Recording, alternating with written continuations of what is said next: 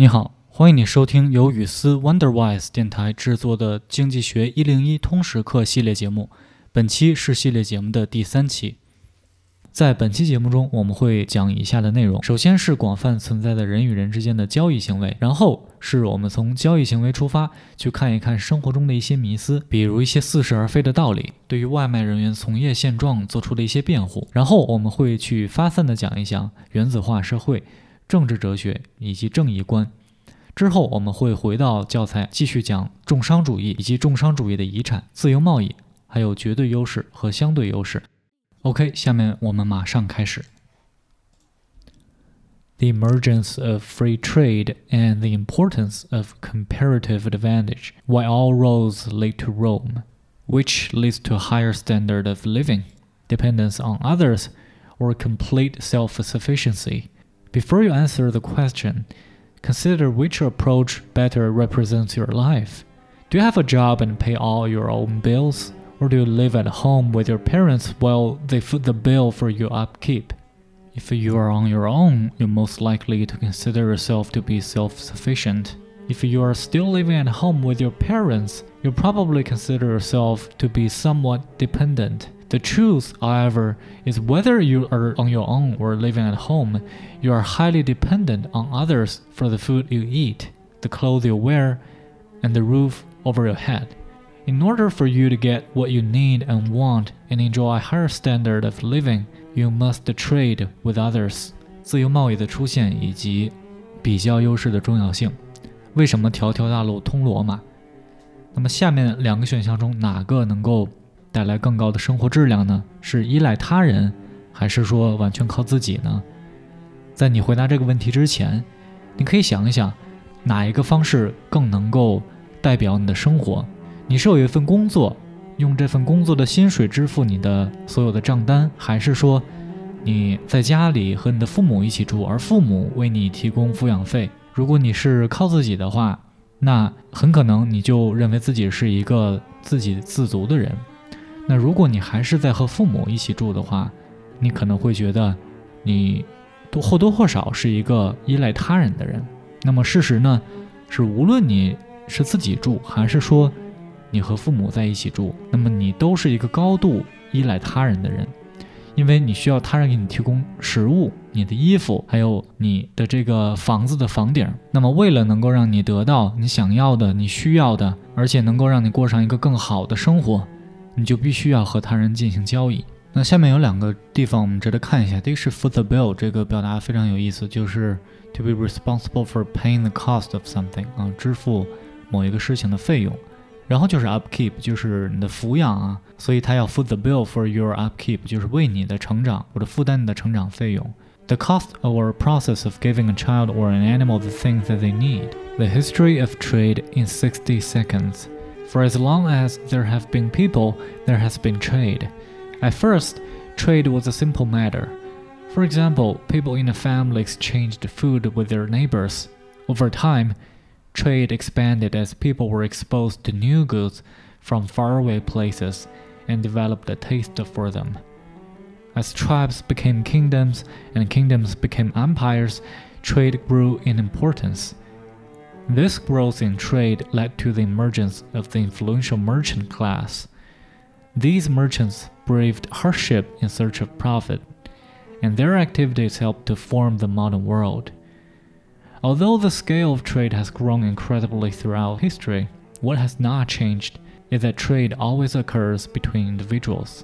用六十秒给你讲一讲交易史。那么人出现多久，其实这个交易就已经存在多久了。起初呢， 交易其实一个非是一个非常简单的事情，比方说这个家庭他们会和他们的邻居去交换食物，那么久而久之呢，贸易就随着人们接触到来自远方的一些新鲜事物，并且对这些新鲜事物产生了好感，那之后呢，贸易的规模就扩大了。那么随着部族成为王国，而王国成为帝国，那么贸易的作用就越来越大。那这种贸易的增长呢，也导致了一个非常有影响力的。阶层，那就是商人阶层的出现。这些商人为了逐利，都会甘愿去吃苦，而且他们的这种从商的这种行为，也促成了近代世界的形成。那么，虽然在纵观历史，贸易的规模越来越大，但是不变的是它的一个本质，那就是在人与人之间总会出现贸易这种行为。然后下面这个表达，我们来看一下 brave hardships。这个 brave 呢，就是我们知道有勇气的意思，但是在这里它是一个动词化，就是去勇敢的面对一些事情。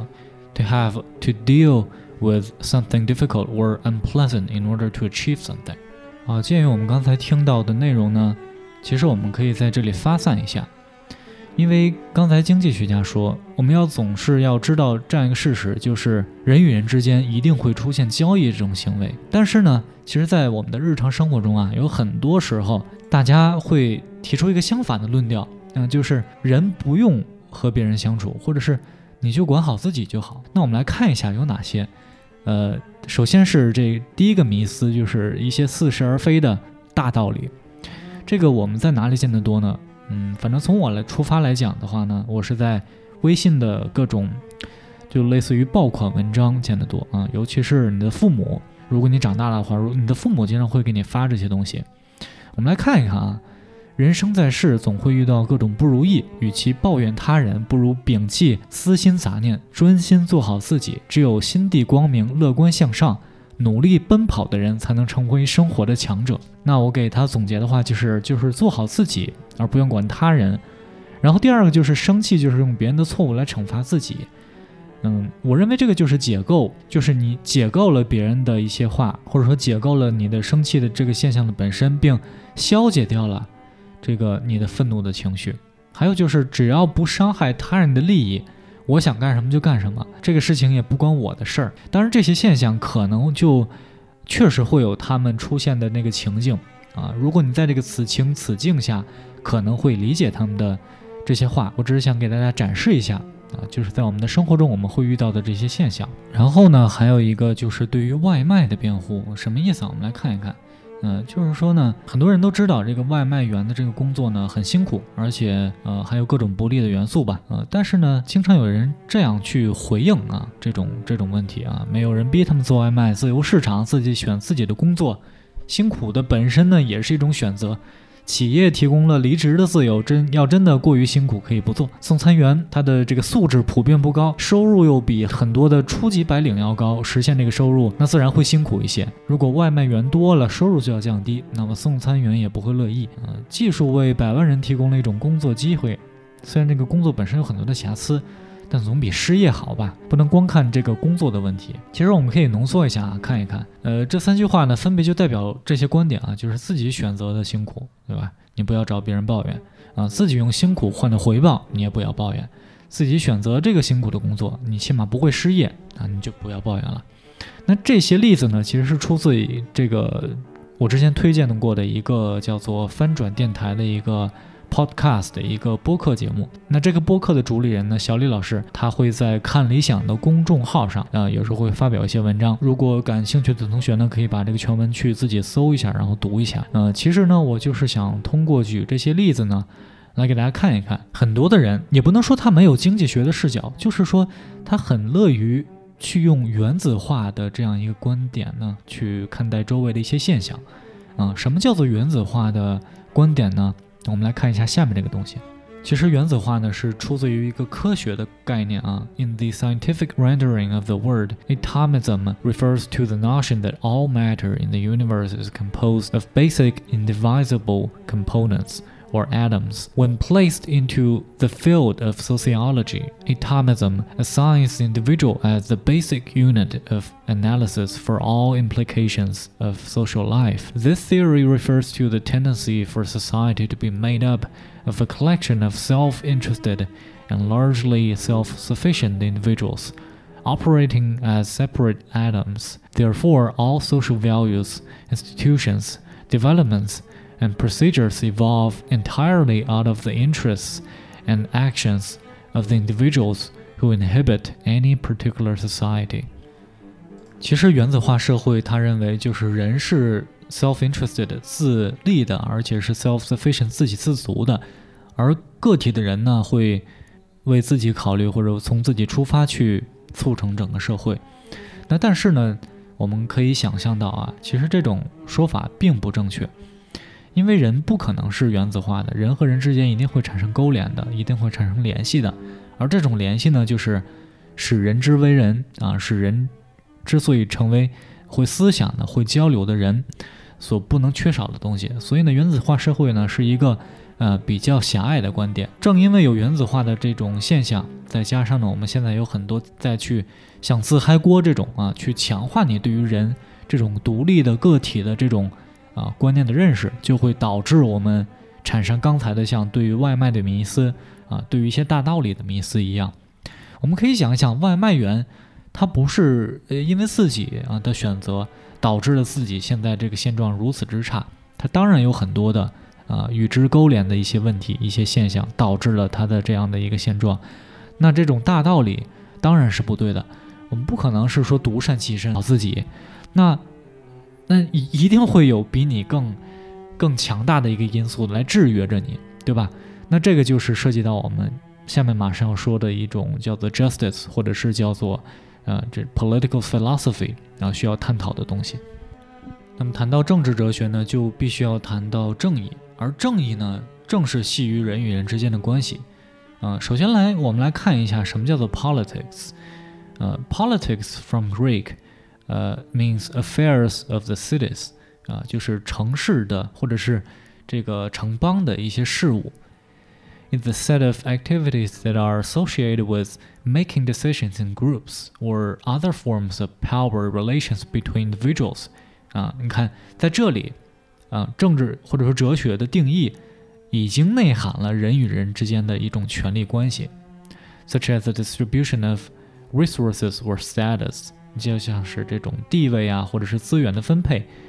The academic study of politics is referred to as political science. The idea of justice occupies center stage both in ethics and in legal and political philosophy. 而正义呢，就是政治哲学需要探讨的一个非常重要的话题。 我们想一想，当今的很多的矛盾呀，或者是人们生活的现状的改变的破局点，其实在哪里呢？其实就是呃，对于权力或者是一些资源的分配。而这种分配为何重要？就是因为人和人之间一定是有关系的啊。如果人和人是原子化、互相隔离的关系，那根本就不存在分配不分配的问题。我们之间没有关系，我们分配什么呢？当然我。在这里啊，不是说大家就可以不努力了，就是天天的，就是让，啊，你要照顾我呀，或者是我我就是不好，一定要帮助我，呃，当然我们不可否认自己努力是分十分重要的，啊，但是呢，我们一定要有一个全局的视角啊，就是自己的努力是一方面，还有一方面就是从整体上来看，你的这种现状一定和你所处的这个时代、你的环境是有一定的关系的，而这种关系。以及怎么让我们现在的这个处境变得更好，就是哲学啊，或者是政治哲学需要探讨的东西。那么在这个地方呢，其实哲学和经济学不谋而合。Mercantilism. One early theory of trade was mercantilism, which dominated 17th and 18th century European trade policy. Mercantilism is founded on the idea that a country and therefore individuals are better off if the value of a country's exports are greater than the value of its imports. Under mercantilism, the more gold a country amassed, the wealthier it became. As a result, countries competed to import cheap natural resources and then convert them into more expensive manufactured goods for export. It is easy to see why the countries of Europe were eager to compete against each other in order to colonize and exploit the newly discovered and resource rich Americas. Mercantilism had an obvious flaw. If a country is always trying to export more than it imports, and everyone else is playing the same game, then someone's going to lose. In order to maintain a country's export advantage, governments enacted many laws and taxes that distorted the flow of goods without necessarily making the people better off. In the end, mercantilism created a win-lose condition that harmed more than it helped。重商主义，那么有一种早期的一个贸易的理论呢，就是重商主义。这种重商主义呢，其实是主导了欧洲在17世纪和18世纪的贸易政策，重商主义是建基于这样一个观念，那就是一个国家还有它的国民，啊，如果这个国家的出口大于它进口货物的总价值的话，那么这个国家和这个国民都会生活得更好。所以在这样一个原则的指导下呢，一个国家如果能够汇集更多的金子，那么它就更加的富有。所以，呃，国家都。竞相的去争着要进口便宜的自然资源，来把这些资源呢转变为，啊生产好的产品，并且将其出口销售出去。所以很显而易见的就是，在欧洲的这些国家都竞相的去互相竞争。那为了能够殖民呀，或者是能够更好的去榨取在这个新发现的美洲的这个地方的自然资源。而重商主义有一个明显的弊端，那就是如果一个国家呢，呃，总是想要着去出口更多的东西，所有的国家都在玩这样同样一套游戏的话，那么总会有人去输掉这个游戏。所以，为了维持一个国家的出口优势地位，政府就会出台很多的法律或者是税收的政策。来去影响货物的流通，而这种手段呢，并非一定能够给人们的生活福祉带来好处。那么最后呢，重商主义就导致了这样一个有一方赢必定有一方输的情况，就意味着他帮助到的人要远远少于他伤害的人。那么重商主义的遗产呢，其实是奠定了我们当今世界的政治的运行的规律。嗯，那么根据我。之前听到的小李老师的这个翻转电台《重商主义再临》的这样一期节目呢，我给大家总结这样如下几点。呃，第一是重商主义开创了现代意义上的公共管理。呃，重商主义确立了以财富增长为优先目标的新价值观。重商主义将国家财富增长与国家实力增强合二为一。我相信这三点大家应该都嗯听得比较清楚。然后就导致了像是民族主义。啊，现代教育分工社会、边沁的功效主义，还有微观宏观经济学对于价格货币的重视这样的一些问题。那首先呢，民族主义，我们当代有很多的 nation states，就是民族国家。其实现在很多的国家都是民族国家。如果我们想一想几百年之前啊，甚至到中世纪，很多封建国家其实并非是民族的国家，嗯，就是这个国家里面并不是一个统一的民族。或者是对于就是有一个同样的一个民族身份，比方说中国，虽然我们不是都是同一个民族，但是我们都认为自己是华夏的子孙，对吧？那这样也可以叫做民族主义。然后就是现代教育分工社会，我们为什么要分工呢？为什么要有现在的这种教育体系呢？当然不是完全的是因为重商主义，至少有一种这样的目的，就是国家设立这种教育学校啊，或者是等等的机构。来为这个国家的发展呢，去提供足够的人才，那这个其实是其中一个理由，当然不是全部。还有就是边沁的这种功效主义，我们知道功效主义就是认为这个事情做不做，或者是这个事情正不正义，它的关键系于这个做这个 A 选项和 B 选项，比方说这两个选项之间，A 选项对于人整体的这个福利的增加的程度是否大于 B。如果这个是大于 B 的话，那么 A 就是值得做的，或者是一个正确的事情。还有就是微观宏观经济学对于价格和货币的研究，当然这套体系啊，沿袭到现在都是在为了国家的发展去出谋划策。呃，这个和重商主义的这种遗产也是密不可分的。Free trade.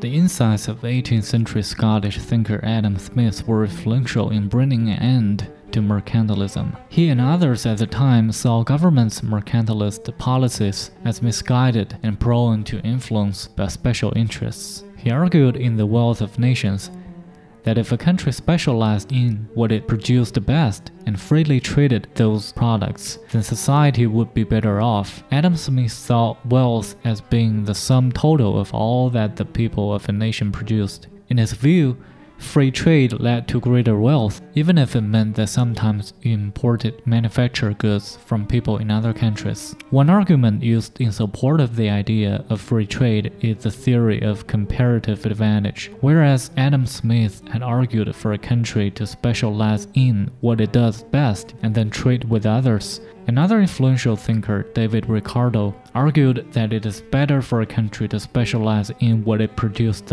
at the lowest opportunity cost and then trade for whatever else it needs. These two concepts are referred to as absolute advantage and comparative advantage。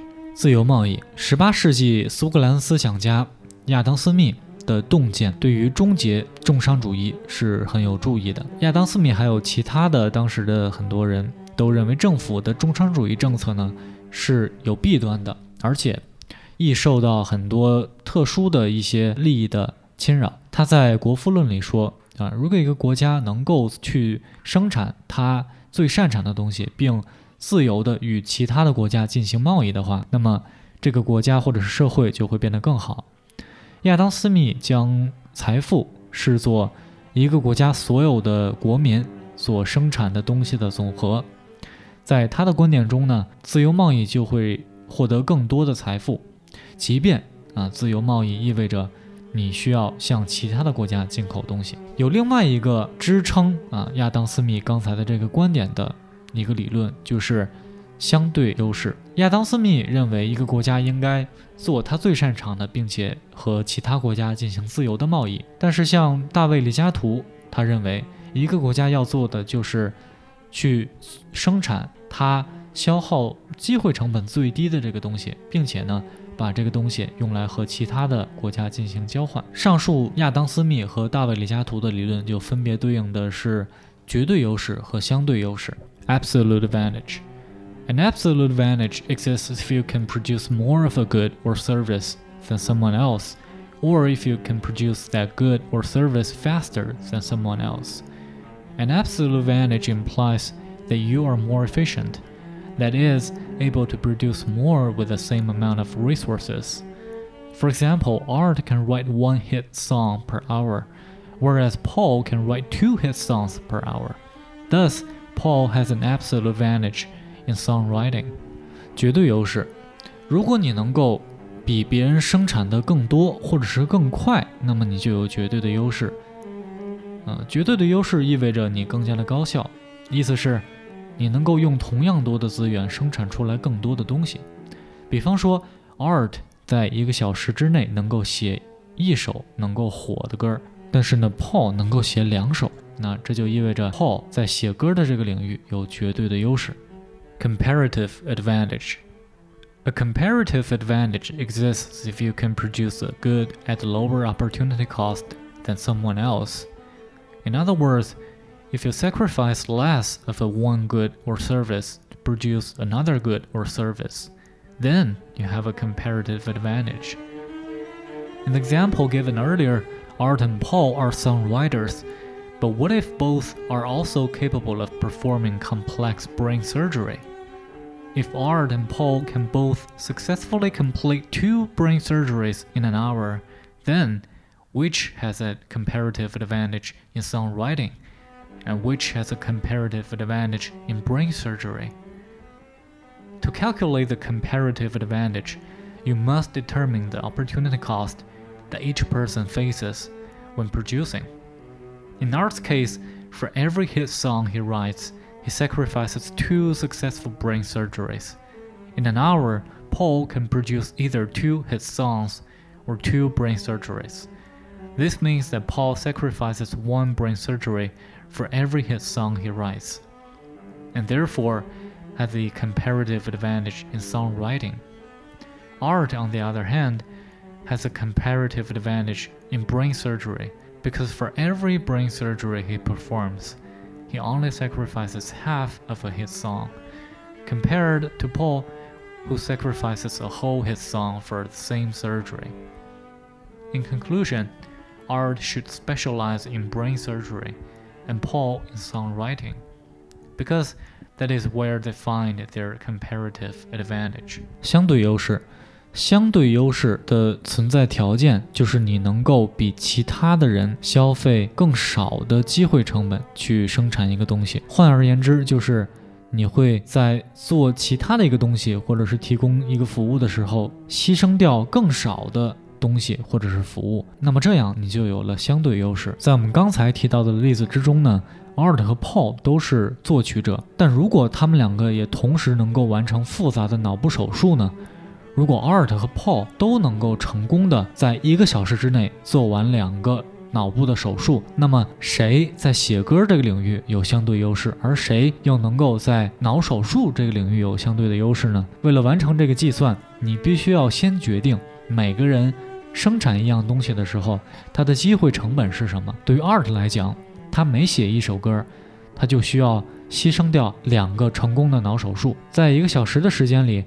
Paul 既可以完成两个会火的歌，也能够完成两个脑手术。那这就意味着 Paul 每写一首歌都会牺牲掉一个脑手术。那么这就意味着他在写歌的这方面有相对的优势。那我们来看 Art，他在做脑手术方面有相对的优势，而这是因为他每做一个脑手术，他只需要牺牲掉半首歌。相比 Paul 来说，Paul 会牺牲掉整首歌来做一个手术。那么我们可以看出来。Art 就应该去专职的做脑手术，而 Paul 就应该专职写歌，因为只有这样安排，他们才能够收获自己的相对优势。Efficiency and comparative advantage.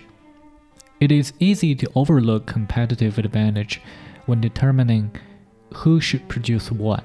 Just because one person might be more efficient than another doesn't always mean that the person should be the one doing the task. Remember to always count The opportunity cost，效率和相对优势，在决定一个人应该做什么的时候呢，很容易去忽视掉这种相对优势。仅仅因为一个人比另外一个人做某一件事情更高效，并不一定就意味着这个人就应该做这个工作。一定要记得去想一想机会成本，comparative advantage and economic change。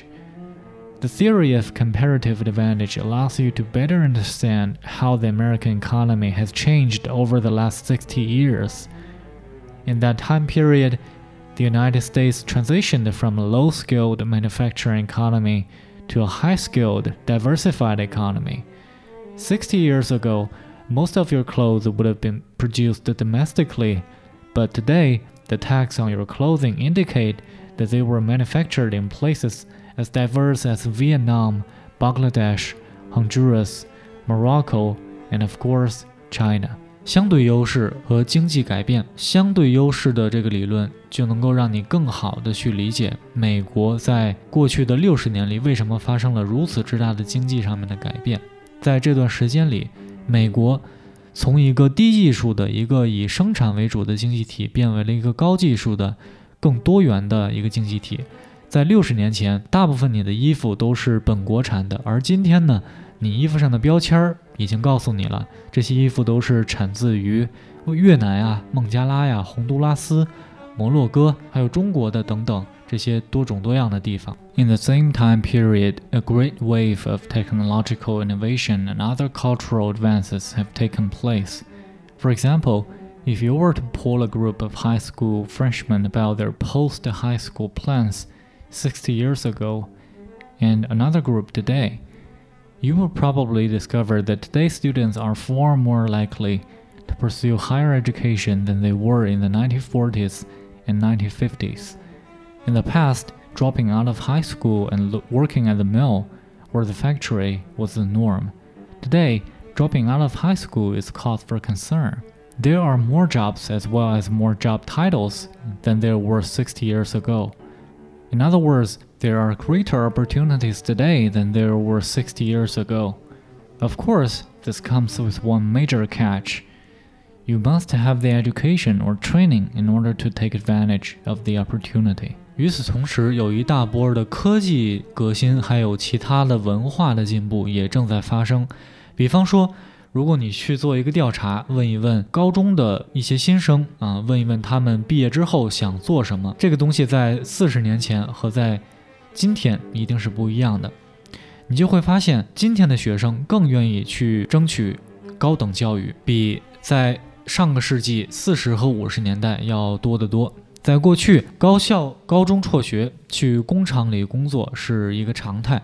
但是今天呢，高中退学就已经是一个值得关注的问题了。在今天，比六十年前，无论是工作还是工作的职称都要多得多。换句话来说，今天的机会要比六十年前的机会要多。当然，这就有一个前提，那就是你必须要有符合条件的教育或者是培训经历，才能够利用这个机会。好，这里有一个词值得我们看一下，是 catch，它的意思是 a hidden difficulty or disadvantage，就是有一个不太容易看出来的困难之处或者是不便的地方。So what does it have to do with comparative advantage?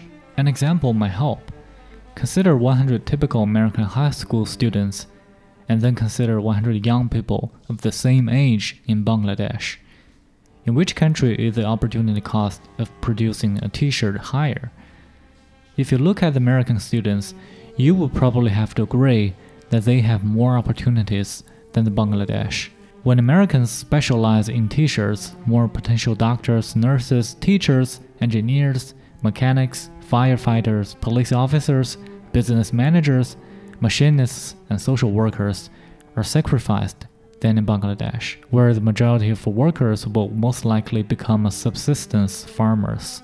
The opportunity cost of producing t shirts is much lower in Bangladesh than in America, and therefore Bangladesh has a, a comparative advantage in producing t shirts. Even though the United States has the capacity to produce t shirts more efficiently from an economic standpoint, it makes sense to trade pharmaceuticals, refined chemicals, capital equipment, and know-how for T-shirts. 所以这些和相对成本有什么关系呢？举个例子就可以让大家理解。想一想，有一百个典型的美国高校生，还有一百个来自孟加拉的同样年龄的人，哪个国家的生产 T-shirt 的成本要更高呢？如果你看一看美国的学生，你就会同意我的这个说法，那就是他们比孟加拉的人有更多的机会。当美国人去专注的生产 T 恤的时候呢，有更多的潜在的医生、护士、教师、工程师、机械师，还有消防员、警官、公司经理，还有社会服务人员，这些人减少的数量要比孟加拉要多。而孟加拉的人大部分人呢，他们。